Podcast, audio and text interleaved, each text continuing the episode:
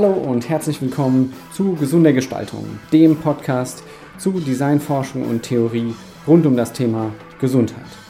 Mein Name ist Jonas Rehn, ich bin Designforscher und trage hier zusammen Theorien, Ansichten, Perspektiven und auch Persönlichkeiten rund um die Themen der Gesundheitsförderung durch alle Arten der Gestaltung.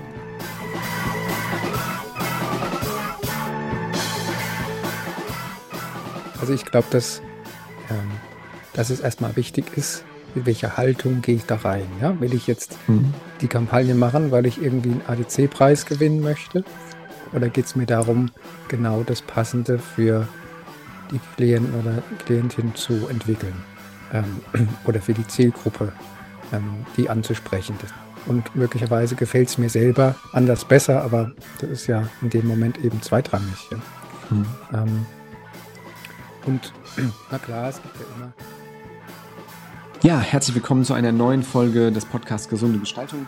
Heute mit Christian Stocker. Christian besaß bereits langjährige internationale Erfahrung als Diplom-Kommunikationsdesigner, Creative Director, Texter und Konzeptioner, als er 2005 mit Achtsamkeit und Meditation in Berührung kam. Und wie er selbst sagt, die intensive Achtsamkeitspraxis veränderte seither sein Leben tiefgreifend. Umfassende Weiterbildung in Mindfulness-Based Stress Reduction, Mindfulness-Based Compassionate Living, aber auch gewaltfreie Kommunikation, hypnosystemischem Coaching und klinischer Hypnose, genauso aber auch wie im Züricher Ressourcenmodell und viele, viele andere Weiterbildungen ähm, verbinden sich heute in seiner Person auf ungewöhnliche Art und Weise und dienen ihm als Basis für inspirierende Ideen und Impulse in seiner Tätigkeit als Berater, Trainer und Coach. Mit Christian rede ich über ganz viele Themen, angefangen von Stress, was das mit uns macht, woher eigentlich Stress kommt, was es überhaupt ist und welche Rolle und möglicherweise auch Zugang zu Stress die Achtsamkeit, Achtsam Achtsamkeitspraxis darstellen kann. Wir reden auch ein bisschen darüber, wie unser Umfeld, unsere Umgebung, gerade auch die gebaute Umgebung hier eine Rolle spielen kann. Und, und das finde ich ein ganz beeindruckender Teil, wir werden so ein bisschen erörtern, was Achtsamkeit auch in der gestalterischen Praxis bedeuten kann. Also, dass wir Achtsamkeit als einen, als einen Zugang, als eine Haltung begreifen können, wie wir Gestaltungsprozesse umsetzen, wie wir auf Bedürfnisse einer Nutzerinnengruppe eingehen, wie wir uns selbst reflektieren und unsere eigenen Wertungen, unsere Voreingenommenheiten und viele andere Facetten des Gestaltungsdiskurses im Endeffekt über Achtsamkeit neu sehen können und damit letzten Endes eigentlich zu einer besseren Gestaltung kommen können. Ich finde es ein super spannender Podcast, eine super spannende Folge. Äh, und nicht zuletzt auch, weil wir am Ende ein äh, großes Highlight haben, nämlich Christian wird mit uns eine kleine Meditationsübung umsetzen. Und wer genau hinhört, der wird ähm, einmal sehen, dass mein Magen knurrt, also ähm, wie ich später von ihm erfahren habe, das ist ein gutes Zeichen, weil sich so der Parasympathikus zeigt, nämlich unser Entspannungssystem sozusagen aktiv ist.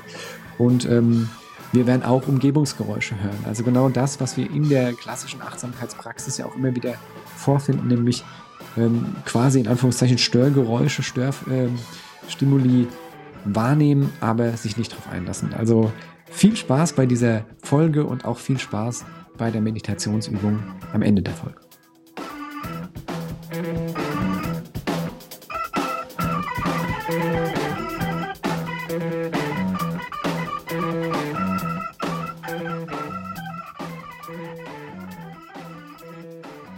Ja, hallo, lieber Christian. Äh, freut mich riesig, ähm, dass wir heute die Zeit gefunden haben, hier ähm, eine neue Folge des Podcasts aufzunehmen und ähm, wir heute ein bisschen über diese vielfältigen Themen Stress, Achtsamkeit, Gesundheitsförderung sprechen können. Herzlich willkommen äh, im Podcast. Ja, danke, Jonas. Freut mich, dass du mich eingeladen hast. Schön. Ähm, ich würde direkt in das erste brennende Thema sozusagen einsteigen, was, glaube ich, ähm, ich will es mal so formulieren, in unserer heutigen Zeit und wahrscheinlich auch bei vielen der Zuhörenden immer wieder präsent ist. Und es gibt eigentlich ähm, kaum eine Meldung, die sich mit Gesundheit und Gesundheitsförderung beschäftigt, die ohne dieses Wort auskommt. Ähm, äh, und damit möchte, möchte ich gerne mit Stress anfangen.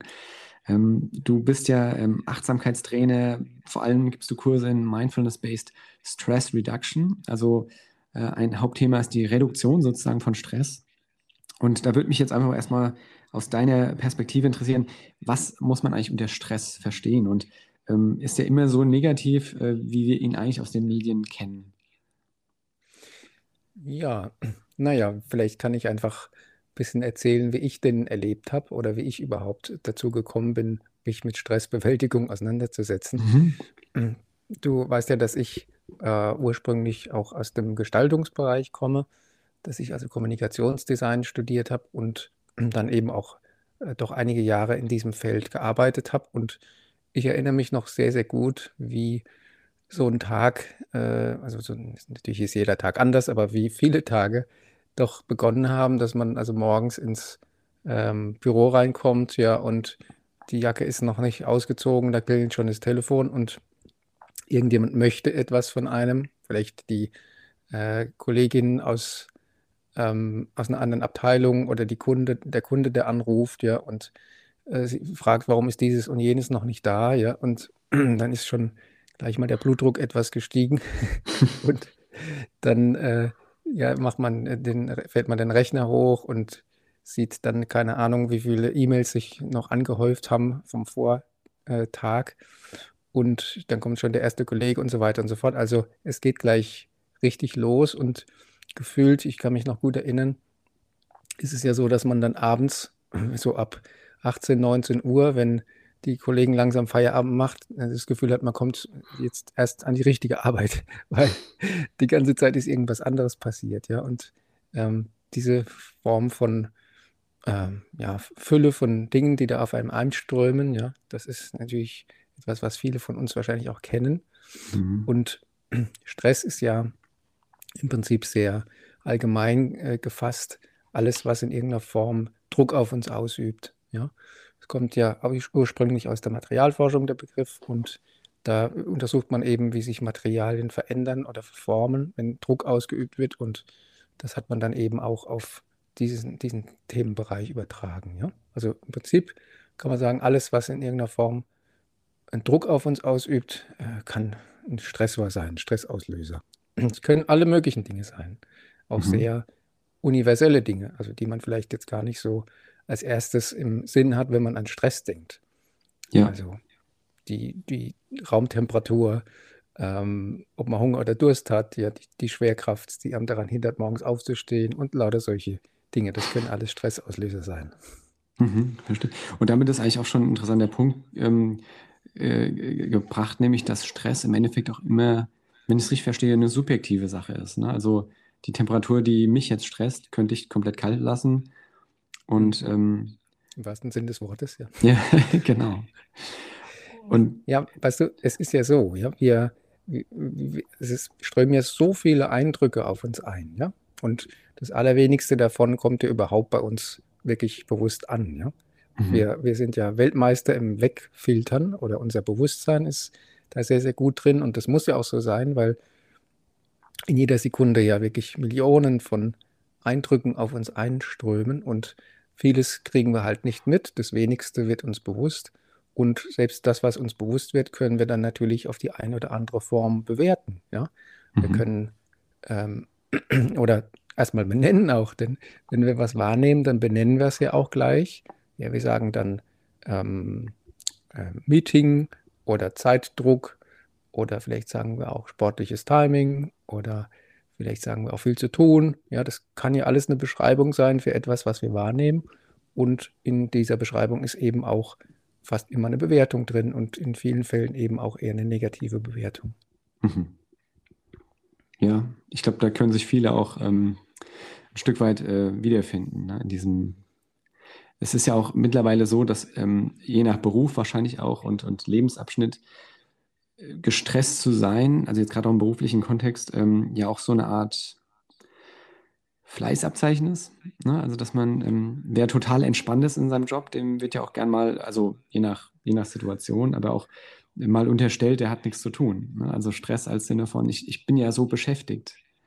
Ähm, genau, also ich, ich kenne das, kenn das auch, du vielleicht auch, ähm, dass ja, so die Frage, ja, wie geht's dir oder so, ja, und der Kollegin, wenn man jetzt da in der Agentur ist, keine Ahnung, der Werbeagentur oder mhm. Designagentur, dass dann ja wahrscheinlich die wenigsten sagen, ach ja, super, ich bin total entspannt und so weiter und so fort, weil man dann womöglich auch befürchtet, oh Mist, dann kriege ich gleich noch irgendwas auf den Tisch. Ja. so nach dem Motto, der hat noch Kapazitäten. Und wie du schon sagst, für viele ist es tatsächlich auch wie so eine Art Orden, den man sich an die Brust heftet vielleicht, ja. Mhm. Ähm, auch so ein Gefühl von, ich bin wichtig und so weiter, ja. Wobei ich, ich möchte jetzt niemand was unterstellen, ja. Es, es gibt tatsächlich auch ähm, äh, ja, Bereiche, wo, wo tatsächlich viel zu viel los ist, ja, und wo es jetzt nicht darum geht, sich irgendwie mit, äh, äh, mit diesem Stressorden zu schmücken, sondern wo einfach wirklich auch keine guten Arbeitsverhältnisse sind, ja. Und wenn dann jemand sagt, ich bin so gestresst, dann ist das wahrscheinlich da keinesfalls Ausdruck davon, dass er damit kokettiert. Ja, ja, nee, ich glaube, das, das ist ähm, uns beiden auch äh, wichtig. Ne? Natürlich, es gibt auch Berufsgruppen, also fallen uns sicher einige ein, wo wir alle wissen, dass die personell unterbesetzt sind und wo das Stresslevel, also im Sinne von äußeren Anforderungen, einfach nicht äh, zu de dem entspricht, was da äh, oder was man leisten kann.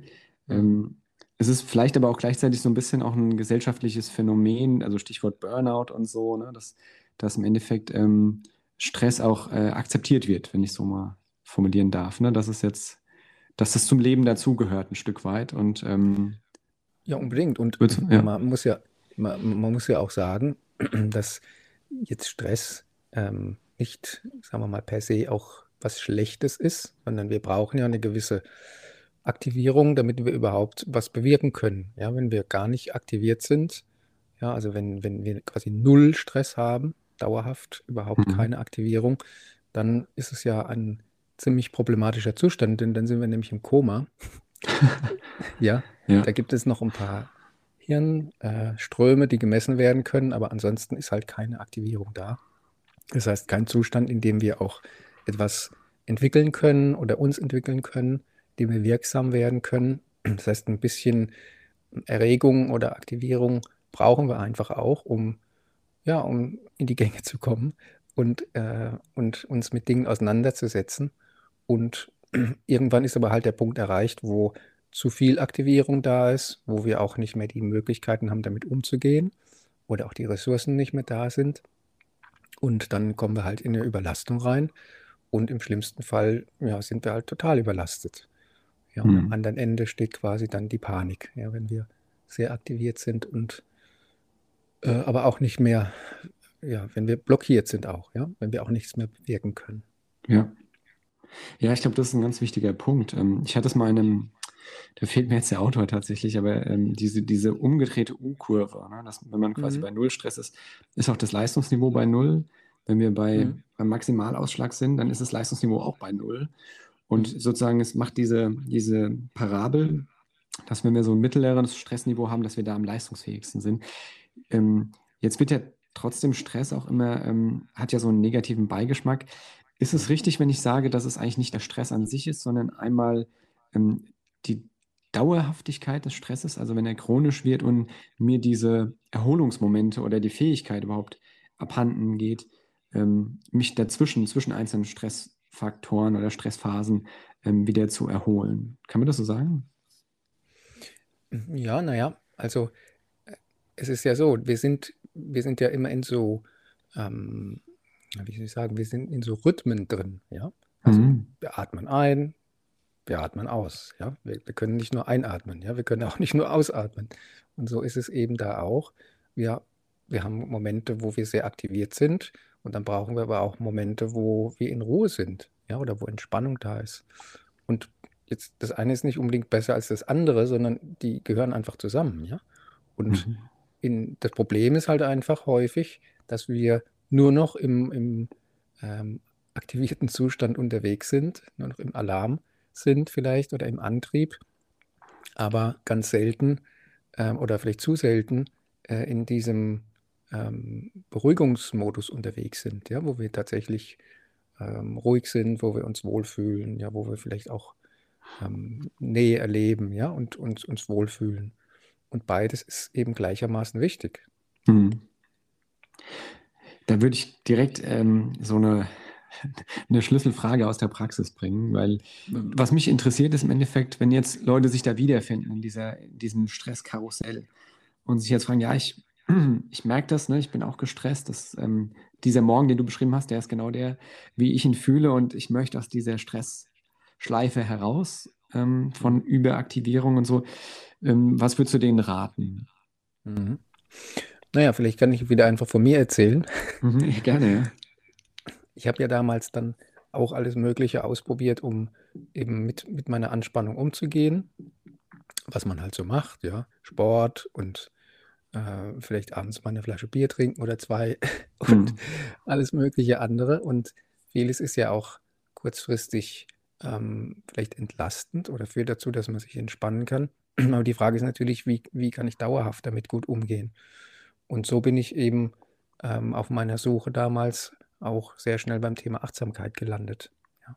Und eben auch Meditation. Mhm. Und das wäre tatsächlich etwas, was, ähm, was ich auch empfehlen würde, einfach aus der eigenen Erfahrung. Und vielleicht können wir da auch noch ein bisschen genauer gucken, was das denn bedeutet. Ja, ja. Achtsamkeit und Meditation ist ja vielleicht jetzt nicht mehr für viele, aber doch für manche doch noch ein ziemliches Neuland und Fremdwort auch. Genau. Ja, das ist eigentlich ein perfekter Übergang. Ähm, weil das wäre nämlich genau der, der, der Punkt. Also wir reden ja, im, in den Medien kommt man kaum noch um diesen Begriff herum. Alles ist achtsam. Ähm, mindful ist, ist äh, das Modewort schlechthin. Ähm, möchtest du mal schildern, was Achtsamkeit bedeutet und was es vielleicht auch nicht ist? Mhm. Naja, das ist natürlich jetzt ein weites Feld, aber mhm. ähm, vielleicht kann ich einfach John Kabat-Zinn erstmal zitieren. Ja, John Kabat-Zinn hat ja diese Methode entwickelt, die du äh, eingangs schon erwähnt hast, Mindfulness-Based Stress Reduction, also Stressbewältigung durch Achtsamkeit. Und er hat ja eine sehr pragmatische, kurze Definition, die jetzt keinesfalls die einzige ist, äh, dessen, was Achtsamkeit ist, aber er sagt eben, paying attention on purpose in the present moment, non-judgmentally. Also auf Deutsch Aufmerksamkeit äh, bewusst auf den jetzigen Moment richten und der letzte Teil wird häufig übersetzt mit ohne zu bewerten, was allerdings aus meiner Sicht nicht stimmt. Und auch John Kabat-Zinn, ich habe mit ihm auch mal drüber gesprochen. Mhm. Er sagt, ja, Moment, ja, bewerten ist nicht per se schlecht, sondern es geht darum, nicht automatisch zu bewerten. Ja? Mhm. Also Aufmerksamkeit auf den jetzigen Moment richten, bewusst und eben nicht automatisch gleich bewerten. So wie ich es ja vorhin auch schon ähm, im Zusammenhang mit Stress erklärt habe, ja, dass wir eben sehr schnell dabei sind, eher das, was wir erleben, ähm, ja, negativ zu bewerten, nicht haben zu wollen, ja, in Abwehr zu gehen.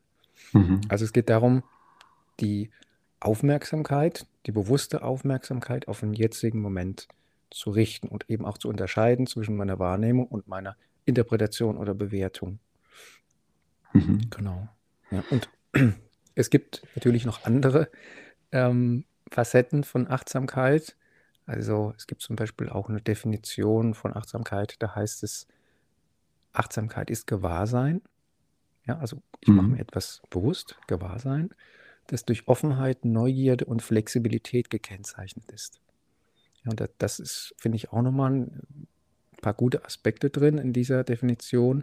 Ich brauche also Offenheit, ja, die hilft mir, dem zu begegnen, was da auf mich zukommt. Und ich brauche auch Flexibilität, ja. Vielleicht auch, indem ich Erwartungen äh, loslassen kann, ja, oder indem ich auch meine Aufmerksamkeit bewusst fokussieren kann, dass sie eben mehr dort ist, wo ich sie haben möchte und nicht so sehr da, wo jetzt gerade ähm, ja, das Geräusch ist oder meine Augen hingucken. Ja. Mhm. ja. Und es hat auch was mit, wenn man so will, mit Akzeptanz oder mit Wohlwollen zu tun, was Achtsamkeit ausmacht. Mhm. Also mich quasi dem zuzuwenden, was mir da gerade begegnet in meinem Leben und äh, auch erstmal anzuerkennen, ah, so ist es jetzt. Also wiederum nicht gleich in eine Abwehr reinzugehen. Und die kürzeste Definition von Achtsamkeit, die äh, gibt es in so einem chinesischen Schriftzeichen, was ich auch in meinen Kursen immer den Teilnehmern zeige. Und dieses Zeichen besteht aus ähm, eigentlich zwei Teilen. Der eine Teil bedeutet jetzt und der zweite Teil, den kann ich übersetzen mit Geist, also diesem Hinschauen, diesem Wahrnehmen und gleichermaßen könnte man diesen Teil des Zeichens auch als Herz übersetzen. Da ist wieder dieses Akzeptierende und Freundliche. Und jetzt Geist, Herz ist eigentlich die kürzeste Definition von Achtsamkeit, die ich dir anbieten kann. Wunderschön, ja. Kann ich, kann ich sehr gut nachvollziehen.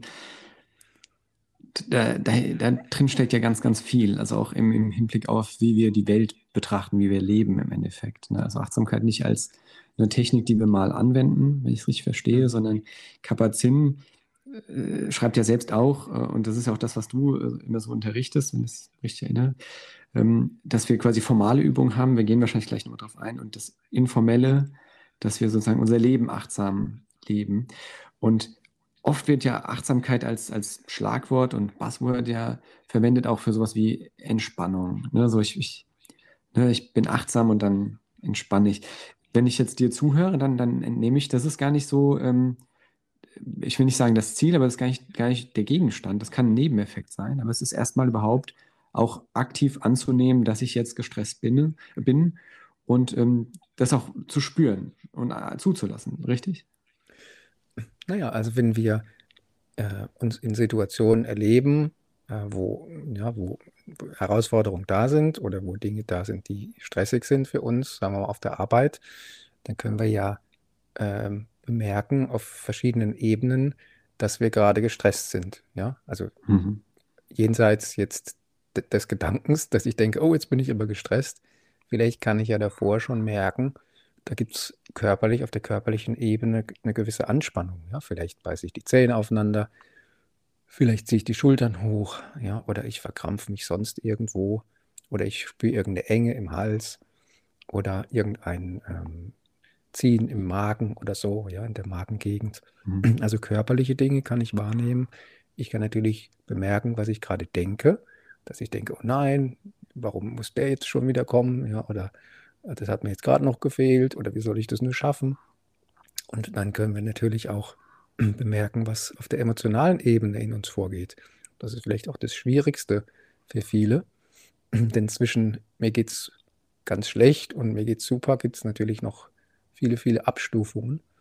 Also da auch zu bemerken, was ist gerade da? Habe ich gerade vielleicht Angst?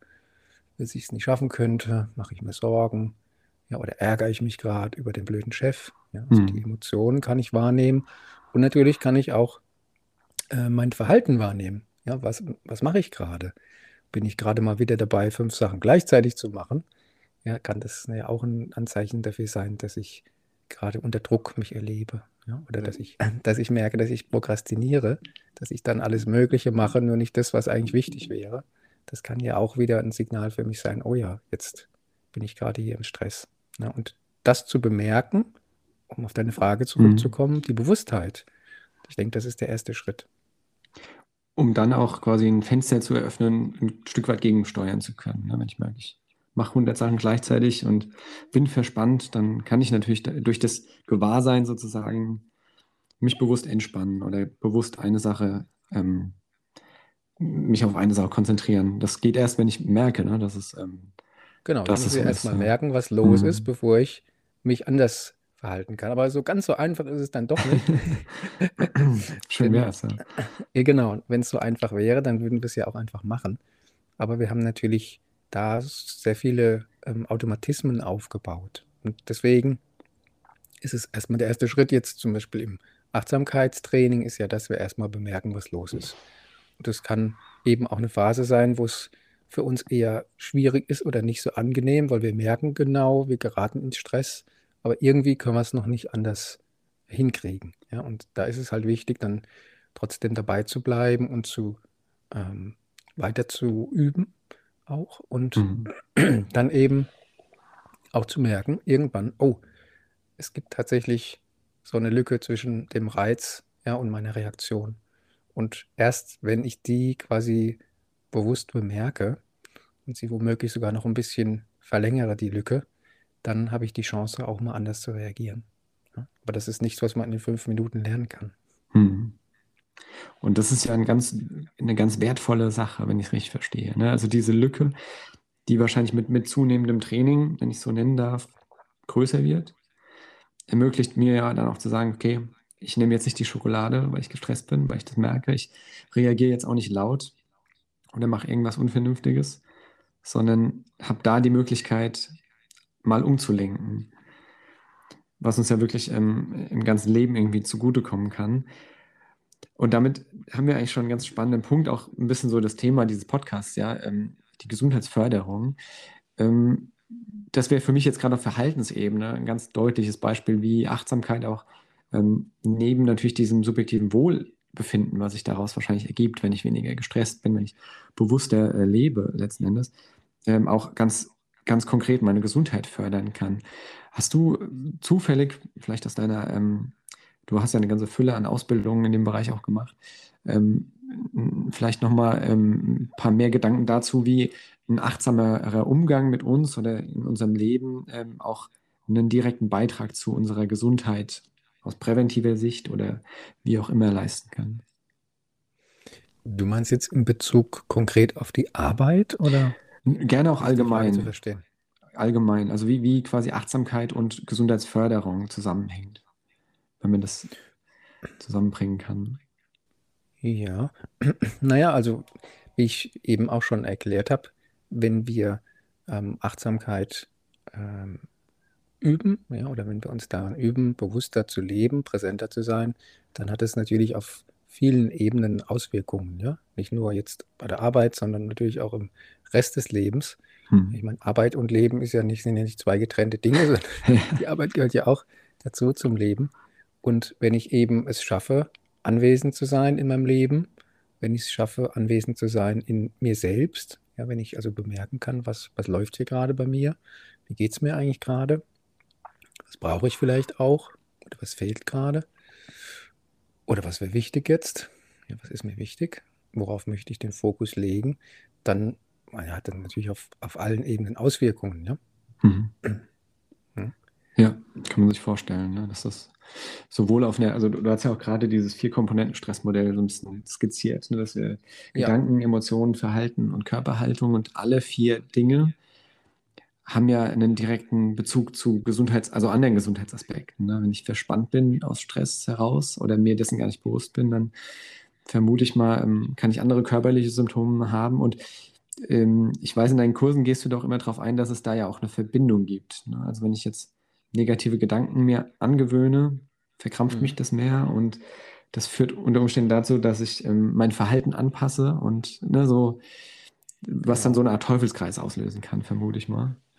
Ich meine, dass Gedanken und ähm, Emotionen und Körperempfindungen ganz eng miteinander zusammenhängen, das kennen wir im Prinzip alle, ja. Mhm. Ich meine, wenn du jetzt mal äh, zum Beispiel an deinen letzten tollen Urlaub denkst, ja, dir nochmal vergegenwärtigst, wo du warst, ähm, was du erlebt hast, äh, die Bergen, die Berge, das Meer oder das gute Essen oder wie auch immer, wenn du es tatsächlich jetzt mal machst, innerlich da quasi dein, dein äh, Bilderalbum mal aufschlägst, ja, oder dich nochmal reinbegibst, dann wirst du merken, dass du ganz anders auch körperlich dich fühlst und vielleicht auch andere Emotionen da sind. Also vielleicht ist da ein, ein Kribbeln oder du freust dich, ja, oder du hast mhm.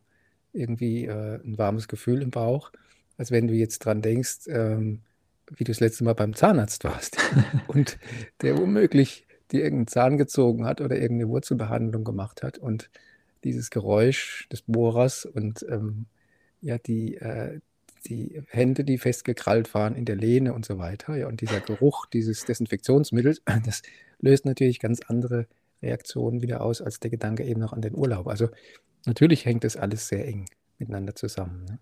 Ja, ich glaube, äh, jeder, der jetzt zugehört hat und ähm, in Gedanken im Urlaub war und auf einmal plötzlich auf den Zahnarztstuhl gerissen wurde, hat sich jetzt ganz schön erschrocken.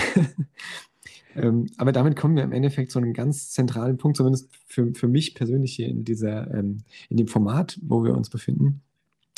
Ähm, bevor wir gleich nochmal auf das ähm, Training von Achtsamkeit eingehen, ähm, würde mich jetzt interessieren, du hast es eigentlich total plastisch und das ist auch ein Beispiel, was ich sehr gerne nutze, mit dem Besuch beim Zahnarzt beschrieben. Ähm, wenn wir jetzt über, also einmal Stress reden und dann aber auch ähm, dieses Thema Achtsamkeit und die Kultivierung von Achtsamkeit, welche Rolle sowohl in positiver als auch in negativer Weise kann deiner Meinung nach da unsere gebaute Umwelt spielen? Welche Faktoren unserer Umgebung sozusagen können da ein Hemmnis darstellen oder förderlich sein? Hm, ja, ist eine gar nicht so einfache Frage, finde ich. Mhm. Ähm, also ich kann vielleicht ein paar, paar Beispiele geben, wo ich gemerkt habe, okay, hier spielt die äh, gebaute Umgebung oder die Umgebung eine Rolle. Da konnte ich das wahrnehmen, beziehungsweise sie spielt keine Rolle. Ja. Es kann Mhm. nämlich, glaube ich, beides der Fall sein. Also wenn ich jetzt mich zum Beispiel erinnere, als ich begonnen habe mit Meditieren, da habe ich ähm, gleich auf Anraten einer Bekannten, habe ich gleich in zehn Tage Schweigeretreat gemacht. Ja, das war meine erste Meditationserfahrung. Wow. Und das war natürlich ein sehr steiler Einstieg, aber im Nachhinein bin ich sehr froh, denn ich hatte absolut keine Ahnung und konnte da wirklich völlig ohne Erwartung und Konzept äh, reingehen und äh, diese doch ziemlich ähm, intensive Erfahrung wirklich äh, auch machen, ja, ohne dass ich da ähm, ja eine Vorstellung gehabt hätte, was mich erwartet. Und Mhm. dort in diesem Meditationszentrum ist alles sehr streng gewesen. Also da war alles genau geregelt. Du hast dich da registriert, du musstest dein Handy abgeben, das wurde dann in einen Safe gelegt. Also du warst abgeschnitten quasi von der Außenwelt. Du dürftest auch nicht rauslaufen. Männchen und Weibchen waren getrennt. Ja, man hat sogar in der Meditationshalle nicht nebeneinander gesessen, sondern die einen auf der einen Seite, die anderen auf der anderen Seite. Und diese zehn Tage war ich quasi völlig auf mich zurückgeworfen. Und das ist schon, ja, also das ist sehr intensiv. Ja. Und Mhm. zum Glück kann ich es relativ gut mit mir aushalten. Also das war jetzt nicht, das war jetzt nicht Horror für mich, sondern es war einfach ähm, intensiv und auch anstrengend. Aber ich habe gemerkt, durch die Ablenkung, die eben nicht mehr da ist oder nicht mehr so äh, an jeder Ecke auf mich wartet, äh, war ich tatsächlich fast ein bisschen gezwungen, auch auf mich zu gucken. Ja? Und Mhm. in dem Sinne war diese Strenge vielleicht ganz gut, um den Prozess noch zu vertiefen ja? und Ablenkung eben zu minimieren und mich wirklich dann darauf einlassen zu können. Ja, und das hat auch wahnsinnig viel bewegt in mir. Also in dem Sinne war diese, diese Klarheit oder diese Strenge vielleicht sehr, sehr hilfreich. Und gleichzeitig ist es natürlich so, dass wir das jetzt im Alltag nicht unbedingt zur Hand haben können. Ja? Mhm. Ähm, dass wir jetzt nicht ähm, ja, uns in eine Höhle zurückziehen können und äh, keinen mehr sehen können und so weiter, um da dann irgendwie ganz äh, zu, in der Stille zu verweilen. Das kann man natürlich machen, aber ähm, ich denke, das ist jetzt mh, ja auch nicht, nicht handhabbar im Alltag, sage ich mal. Ja? Mhm. Ähm, Wahrscheinlich auch nicht nachhaltig. So. Genau, aber vielleicht, vielleicht ist es auch hier wieder so ein Wechsel von einem und dem anderen, dass wir einfach immer merken, okay, es gibt Phasen, wo wir vielleicht sehr zurückgezogen sind, womöglich sogar an einem anderen Ort, in so einem Retreat und andere Phasen, wo wir dann eben wieder mitten im Leben stehen. Und beides kann ja auch gleichermaßen wertvoll sein. Ja. Also in Mhm. dem Sinne, ja, ich glaube schon, dass die Umgebungsbedingungen mir helfen können, fokussierter mich zu erleben. Und gleichzeitig kann ich dir vielleicht auch erzählen, ich hatte schon auch Seminare an Orten, die waren jetzt nicht sehr erbaulich, sag ich mal. Ja? Also Mhm. zum Beispiel in irgendwelchen, ähm, ja, ziemlich, ähm, ja, wie soll ich sagen, ziemlich abgeschrabbelten Hotels, wo ich dann für irgendwelche Firmen irgendwelche äh, Workshops gemacht habe oder Vorträge gehalten und dann kam ich rein und dachte, meine Güte, ja, wo bin ich hier gelandet? Ähm, das sieht ja grauenhaft aus. Also habe ich gleich den Ort bewertet, ja, und fand, habe mich Mhm. nicht so wohl gefühlt und dachte, okay, die Teilnehmer fühlen sich bestimmt auch nicht wohl. Aber ich habe dann einfach das gemacht, was ich halt mache und habe die Menschen eingeladen, präsent zu sein.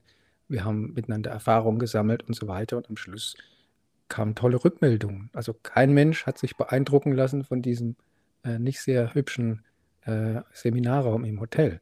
Also insofern kann es vielleicht auch sein, dass, die, dass diese Außenbedingungen manchmal gar nicht so wichtig sind.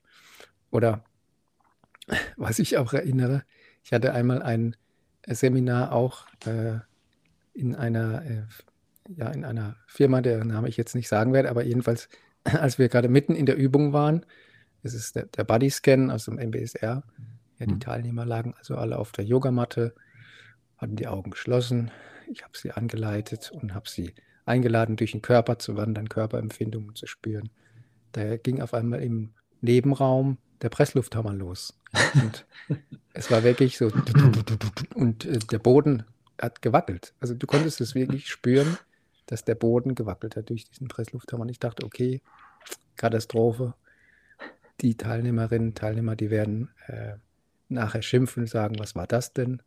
Aber ähm, nein, am Ende habe ich dann gefragt, na, wie war es für euch? Und dann kamen so Rückmeldungen wie, ach herrlich, es war so entspannend, ich hatte diese Ruhe so genossen und so weiter. Ja. Und die hatten den Presslufthammer gar nicht bemerkt, ja. Die waren so bei sich gewesen.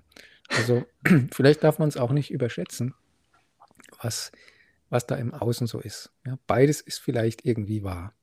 Ja, ja. Faszinierend. Also das mit dem Presslufthammer ist ja tatsächlich, spricht ja wirklich für den Bodyscan und natürlich für deine Anleitung auch.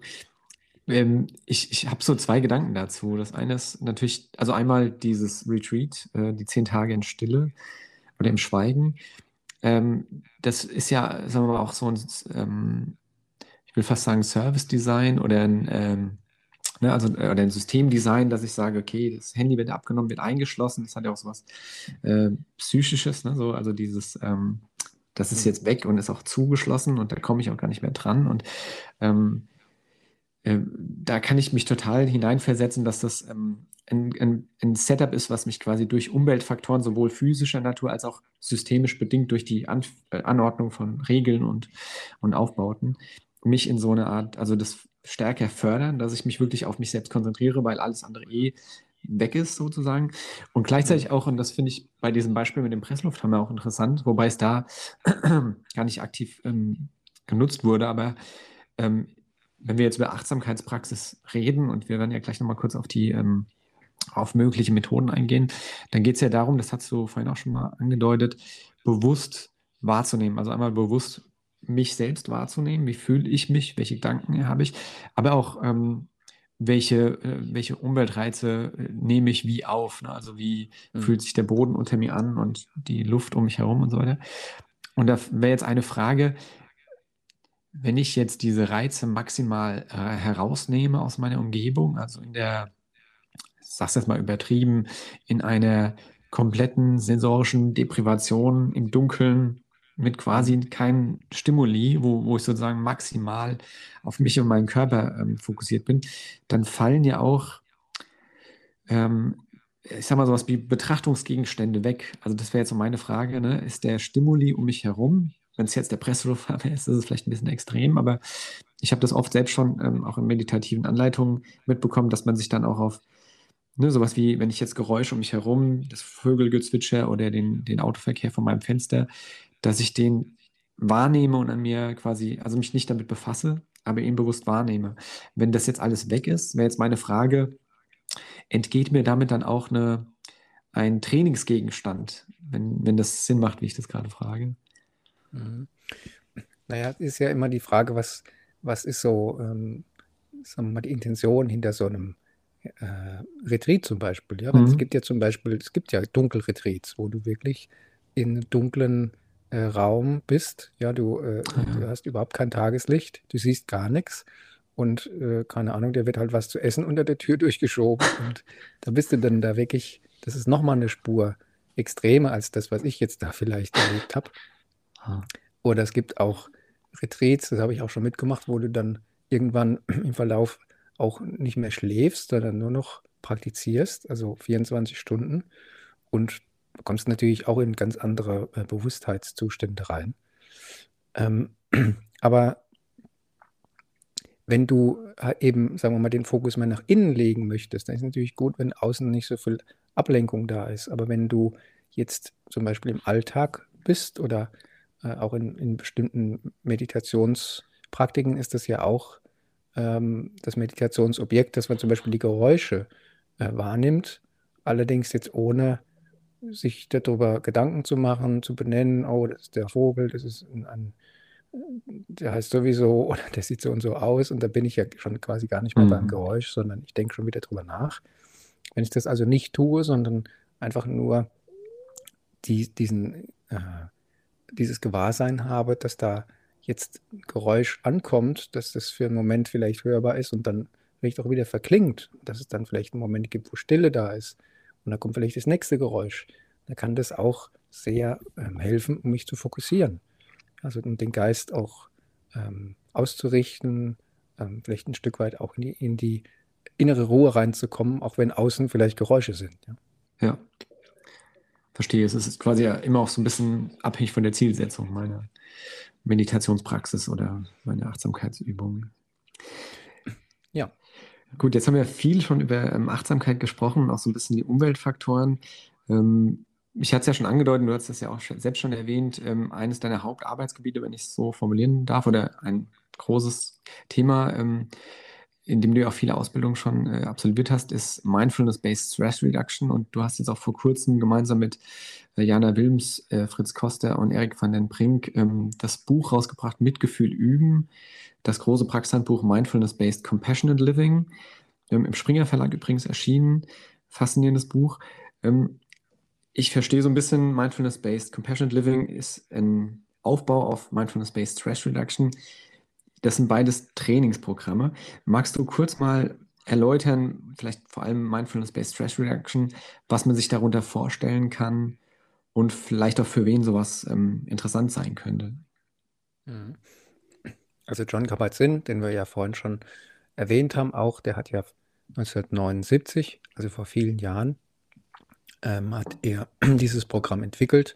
Und Hintergrund war einfach, dass in der Klinik, wo er damals gearbeitet hat, dass da eben viele Menschen auch chronische Beschwerden hatten und dass seine Beobachtung war, dass eben die klassische Medizin natürlich vieles tun kann für diese Menschen, aber dass man auch irgendwann den Punkt erreicht, wo es quasi nichts mehr gibt, was man denen anbieten kann.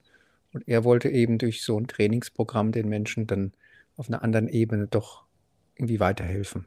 Und er hat damals eben nicht nur Erkenntnisse aus der Stressforschung, aus der kognitiven Psychologie, sondern eben auch Meditation und Körperübungen aus dem Yoga miteinander verbunden und hat eben so ein acht Wochen Training entwickelt, weltanschaulich neutrales.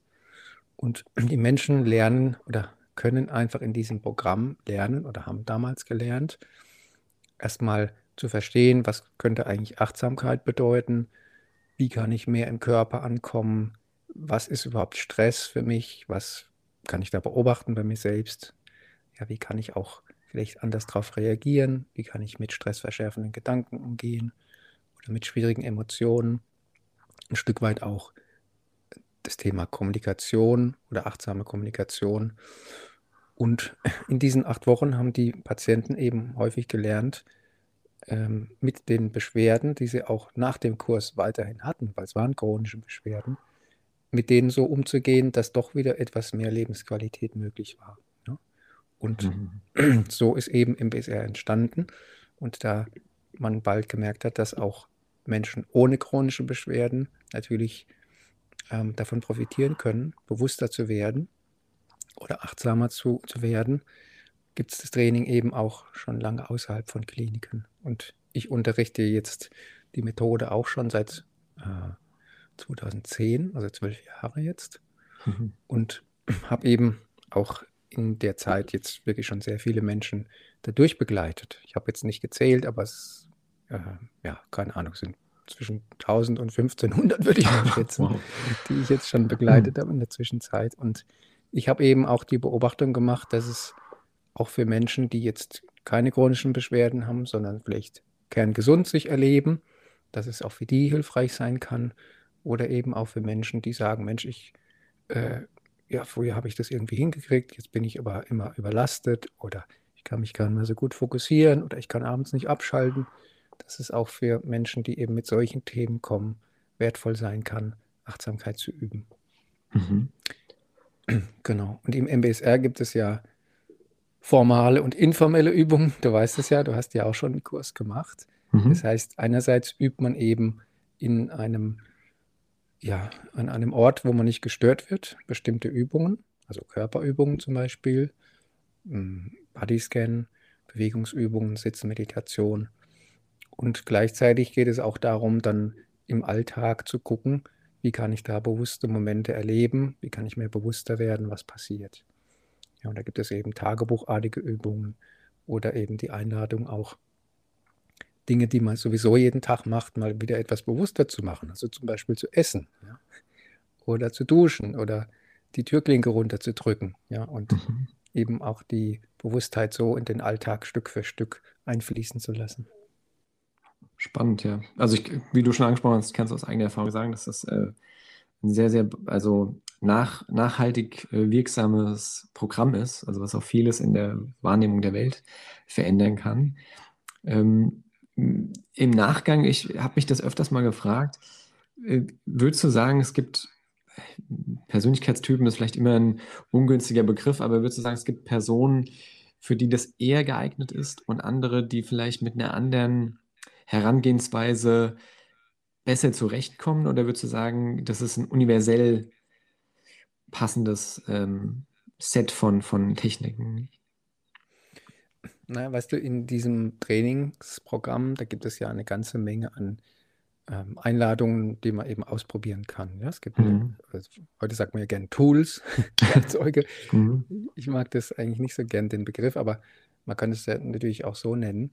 Und ich denke, da ist tatsächlich für jeden was dabei. Allerdings ist natürlich so, dass die Menschen, die kommen, auch immer an einem unterschiedlichen Punkt stehen in ihrem Leben, ja, und mhm. vielleicht auch mehr oder weniger Offenheit mitbringen, beziehungsweise auch in den acht Wochen es schaffen oder vielleicht auch nicht schaffen, das schon in ihr Leben zu integrieren.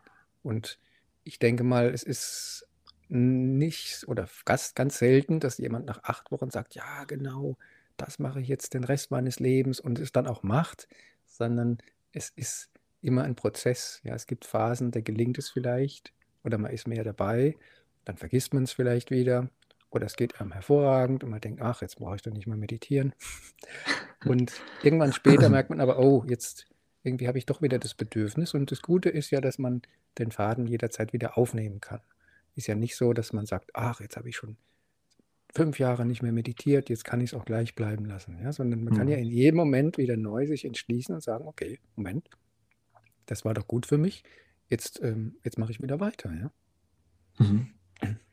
Aber es gibt schon Teilnehmerinnen, Teilnehmer, die sagen, ach, diese Ruhe und so weiter und nichts machen, das ist so schwierig für mich, ja, ich muss mich bewegen und so weiter. Ja. Und für die ist es halt die Herausforderung, eine Praxis zu finden, die gleichzeitig eine Achtsamkeitsübung sein kann und dann vielleicht auch nicht so ganz in der Stille irgendwie. Also vielleicht eher so ein paar Yoga-Übungen zu machen, ja, oder mhm. Gehmeditation, wenn man halt nicht ganz ruhig liegt oder sitzt. Da gibt es halt ein, einfach auch unterschiedliche Typen. Ja. da gibt es ja verschiedene Möglichkeiten im MBSR auch. Das ist ja auch das Schöne daran, ne? dass es die Vielfalt abbildet, ein Stück weit, und wie so eine Art Grundkurs in Achtsamkeit äh, zu, zu sein scheint. Ja. Mhm.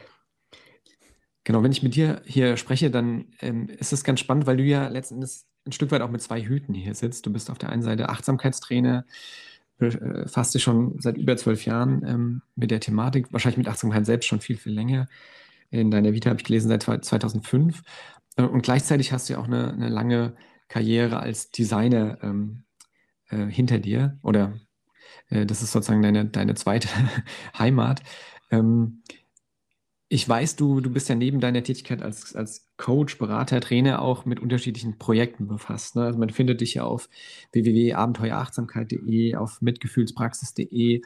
Ähm, ein Projekt, was du im Moment, äh, glaube ich, stärker ausbaust, ist dieses ähm, Haus am Fluss. Und ähm, wir hatten schon mal vorab darüber gesprochen. Ähm, du siehst einen ganz spannenden Zusammenhang zwischen Achtsamkeit und Kreativität. Und das finde ich natürlich als selbst auch als Designer ähm, super spannend, weil da ja zwei Welten aufeinandertreffen. Also einmal diese Kreativbranche, die ja, wie wir es am Anfang schon gesehen haben, oft gar nicht achtsam arbeitet, ja, unter Zeitdruck und sehr schnell und ähm, unter Umständen auch sehr äh, reaktiv. Also mhm. intuitiv sofort kommt eine Idee und ich ne, ähm, habe nicht diese Pause, zwischen Reiz und Reaktion, die du angesprochen hast, und gleichzeitig ähm, Achtsamkeit als eine Form der ja, reflektiven, vielleicht von einer Art Müßiggang. Möchtest du dazu mal was sagen? Mhm. Naja, also wir haben im Vorfeld ja schon kurz gesprochen und ich habe dir ja auch davon erzählt, dass ich da Parallelen beobachtet habe, beziehungsweise dass ich eben auch Berührungspunkte wahrgenommen habe zwischen Achtsamkeit und Kreativität. Ich komme ja eher jetzt vom Studium her aus, aus der Kreativecke und da habe ich ja auch viel Freude irgendwie erlebt. Aber jetzt durch die Beschäftigung mit Achtsamkeit habe ich mh, hm, eigentlich ähnliche Erfahrungen auch gemacht. Ja? Und ich habe mir so ein bisschen überlegt auch, was wäre denn jetzt aus dem, was ich aus der Achtsamkeit jetzt weiß, was wäre denn für mich damals gut gewesen, als ich da noch in diesem Feld gearbeitet habe. Und mir ist klar geworden, im, im gesamten ähm, Prozess eigentlich äh, wäre Achtsamkeit oder kann Achtsamkeit sehr, sehr hilfreich sein.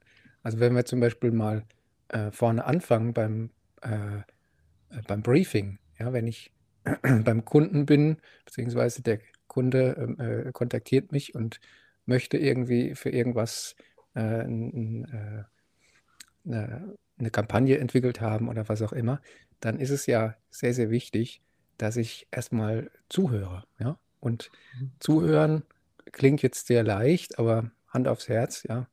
Jeder hat sich wahrscheinlich schon mal dabei ertappt. Man hört zu und der Kunde redet und da kommen so eigene Gedanken, ja, so, ach, naja, was ist doch unmöglich oder was der sich wieder vorstellt oder ähm, dass man denkt, naja, gut, es ist ja jetzt nicht so ein spannendes Projekt und so weiter und so fort, ja. Und also, dass da so allerlei Kommentare innerlich kommen. Wenn ich es aber jetzt achtsam angehe, beim Briefing oder auch beim Debriefing, dann würde ich erstmal mich öffnen, würde erstmal zuhören und ein Stück weit vielleicht auch loslassen, die eigenen Erwartungen oder Konzepte, die ich habe, ja, was möglich ist oder was nicht möglich ist. Und wenn ich achtsam im Briefing bin oder im Briefing-Gespräch, dann habe ich vielleicht auch für mich ähm, emotionale Intelligenz entwickelt. Das mhm. heißt, ich kann bei mir selber wahrnehmen, wie, was passiert bei mir auf der emotionalen Ebene, aber auch was ist beim Kunden oder bei der Kundin. Ich kann auch ähm, da das ganz klar unterscheiden, benennen und ich kann auch ähm, mein Denken, mein Handeln danach ausrichten. Also ich kann dann auf den anderen zugehen oder ich kann ähm, das nochmal für ihn in andere Worte fassen, damit er dann oder sie dann sagt, ja genau, das habe ich gemeint, ja, und sich verstanden fühlt. Also im Briefing-Prozess ist das sehr, sehr wichtig, kann mhm. mir helfen. Und dann, wenn es natürlich losgeht mit dem Entwickeln, mit dem ähm, Ideen entwickeln, mit dem Brainstorming, da ist es natürlich das A und O. Ja? Denn Achtsamkeit bringt ja oder beinhaltet ja auch diesen Anfängergeist. Ja. Das heißt, Dinge mit, mit neuen Augen sehen und darum geht es ja auch, ja, dass ich auf neue Ideen komme. Dafür brauche ich auch wieder eine Offenheit und es ist auch natürlich im Brainstorming so, eigentlich soll man ja da noch nicht selektieren und, äh, und, und äh, schon irgendwie Sachen auch zensieren, sondern alles ist erstmal erlaubt.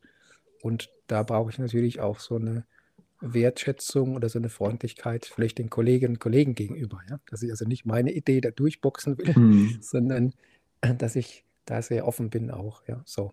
Und ja. dann bei der Gestaltung ich meine, jeder, der selber gestaltet und kreativ Dinge entwickelt, der weiß es. Am Anfang sitzt man vielleicht vor einem leeren Blatt und denkt, oh Gott, äh, ja, wie fange ich nur an? Ja, oder wenn ich was schreiben möchte als Texter oder so oder als äh, Autor. Also ich muss erstmal gewissermaßen diese Stille oder diese Leere zulassen und auch darauf vertrauen, dass jetzt gleich was kommt. Ja? Und diese, ähm, das sind auch Fähigkeiten, die ich durch Achtsamkeit trainieren kann. Also ich entspanne mich ein Stück weiter rein und bin auch so ganz bei mir und nicht nur mein Kopf, sondern auch mein Herz sind, äh, ja, sind, sind offen empfangsbereit. Ne? Und natürlich, ich brauche auch Fokus. Ja, denn hm. ich muss mich erinnern, was, was stand nochmal im Briefing? Ja, also nicht, dass ich dann irgendwas gestalte, was nachher gar nicht passt dazu. Also auch da kann Achtsamkeit sehr äh, mich unterstützen. Und wir haben ja vorhin schon über diesen Zustand diese Balance zwischen Koma und Panik, haben wir ja vorhin schon gesprochen. Mhm. Also die Balance zwischen Anspannung und Entspannung. Und wenn ich das eben für mich gut hinbekomme, jetzt in einem schon relativ aktivierten Zustand, aber gleichzeitig auch entspannt zu sein, dann bin ich ja auch am ehesten in so einem Art Flow. Ja, und Flow ist ja das, sagen wir mal, das Allerbeste für die, fürs Entwickeln auch von, von tollen Ideen oder von Projekten. Ja, wenn ich so ganz spielerisch damit umgehe und ja, es auch gar nicht so anstrengend ist, ja, sondern wenn ich da einfach im Fluss drin bin. Flow mhm. erreiche ich eben auch dadurch, ja, oder kann ich dadurch eher in diese Zone reinkommen. Ja, faszinierend, wie viele. Ja? Entschuldigung, ja. Nee, ich, ich, ich, hätte noch mehr. die Wundertüte Achtsamkeit. Die Wundertüte Achtsamkeit, genau. Also, wenn ich jetzt wieder an mich gedacht habe, ich hatte ja früher äh, sehr mit dem Thema ähm, Schüchternheit und Angst zu tun. Ja, ich war ein mhm. sehr schüchternes Kind. Ich habe jetzt keine Panikattacken gehabt, aber ich war einfach sehr ängstlich und, und hatte auch so ein bisschen Scheu, mich zu zeigen. Und habe auch, früher habe ich das erstmal gehasst, Präsentationen zu machen. Ja, das fand ich immer total stressig. Und ich habe da Blut und Wasser geschwitzt und ähm, habe äh, ja, also habe wirklich mein Hemd durchgeschwitzt gewissermaßen, mhm. weil ich einfach so aufgeregt war. Und wenn ich jetzt aber damals das schon gewusst hätte, alles, dann hätte ich vielleicht auch mit meiner Anspannung, mit meiner Angst so umgehen können, dass ich die jetzt nicht wegdrücke, sondern einfach merke, okay, da ist Aufregung und ich merke vielleicht, ich schwitze, ja, und gleichzeitig kann ich mich aber erden, ja, ich kann mich hierher zurückholen, den Moment und kann spüren, wie ich hier stehe und kann auch mir selber und auch meinen Kunden irgendwie freundlich begegnen vielleicht auch ein Stück weit transparent machen, dass ich gerade ein bisschen aufgeregt bin und dann aber einfach darauf vertrauen, dass ich jetzt auch weiß, was ich sage und, und eine gute Präsentation machen. Ja, also dieser Umgang mit Anspannung und Angst, der ist natürlich auch ähm, ein wichtiger Punkt. Mhm. Und dann gibt es natürlich Möglichkeit, dass der Kunde sagt, äh, oh wow, tolle Idee, klasse, das kaufen wir. Oder dass er sagt, nein, also das ist ja der letzte Mist, den Sie mhm. hier präsentieren. Also dass ich entweder Kritik oder Zurückweisung erlebe. Und dann ist es ja auch gut, wenn ich selber jetzt nicht gleich automatisch reagiere und vielleicht pampig werde oder beleidigte Leberwurst äh, bin, sondern wenn ich da auch mit diesen Gedanken, mit diesen Emotionen gut umgehen kann, wenn ich gelassen bleiben kann. Und eben, eben wenn ich gelobt werde, ja, wenn, es, wenn ich dann auch nicht denke, ich bin der Tollste und äh, größenwahnsinnig werde, sondern wenn ich das genießen kann, annehmen kann auch, die, diesen Erfolg oder dieses Lob und gleichzeitig aber auch ähm, mir bewusst bin, auch durch meine Achtsamkeitspraxis, dass das auch wieder vorbeigeht. Ja? Ja, ja. Also, dass die Vergänglichkeit da auch ein Thema ist und dass ich dem aber so mit Gleichmut begegnen kann. Ja? Dass ich also nicht dem einen nachtrauere oder ähm, das andere festhalten möchte. Also, ich denke, da kann Achtsamkeit absolut hilfreich sein, dem ganzen Prozess. Ja, ist äh, eigentlich faszinierend, wie viele Anknüpfungspunkte in ganz unterschiedlichen Ebenen und Phasen des Designprozesses da eine Rolle spielen. Ich, ähm, ich würde genau, also das sind ja so viele, äh, ich will nicht sagen Baustellen, aber Themen, wo man jetzt ansetzen könnte. Mir sind ein paar Gedanken gekommen mhm. ähm, und vor allem auch vor diesem Hintergrund, ne, letzten Endes in dem Podcast reden wir oft über gesundheitsfördernde Gestaltung und da ist ein Thema ja immer auch, ähm, dass wir bedürfnisorientiert arbeiten sollten. Ne? Also jetzt gerade, wenn wir über einen therapeutischen Kontext reden, wenn wir über vulnerable Nutzergruppen reden, dann, ähm, dann gilt es ja, deren Bedürfnisse zu verstehen oder zumindest ähm, zu versuchen zu verstehen und darauf zu reagieren. Und das, was du jetzt beschrieben hast mit dem Moment der Achtsamkeit äh, in, in der Phase des Briefings oder man könnte auch sagen später, wenn wir noch so eine Art Recherche- und Forschungsfrage dazwischen schalten, mhm.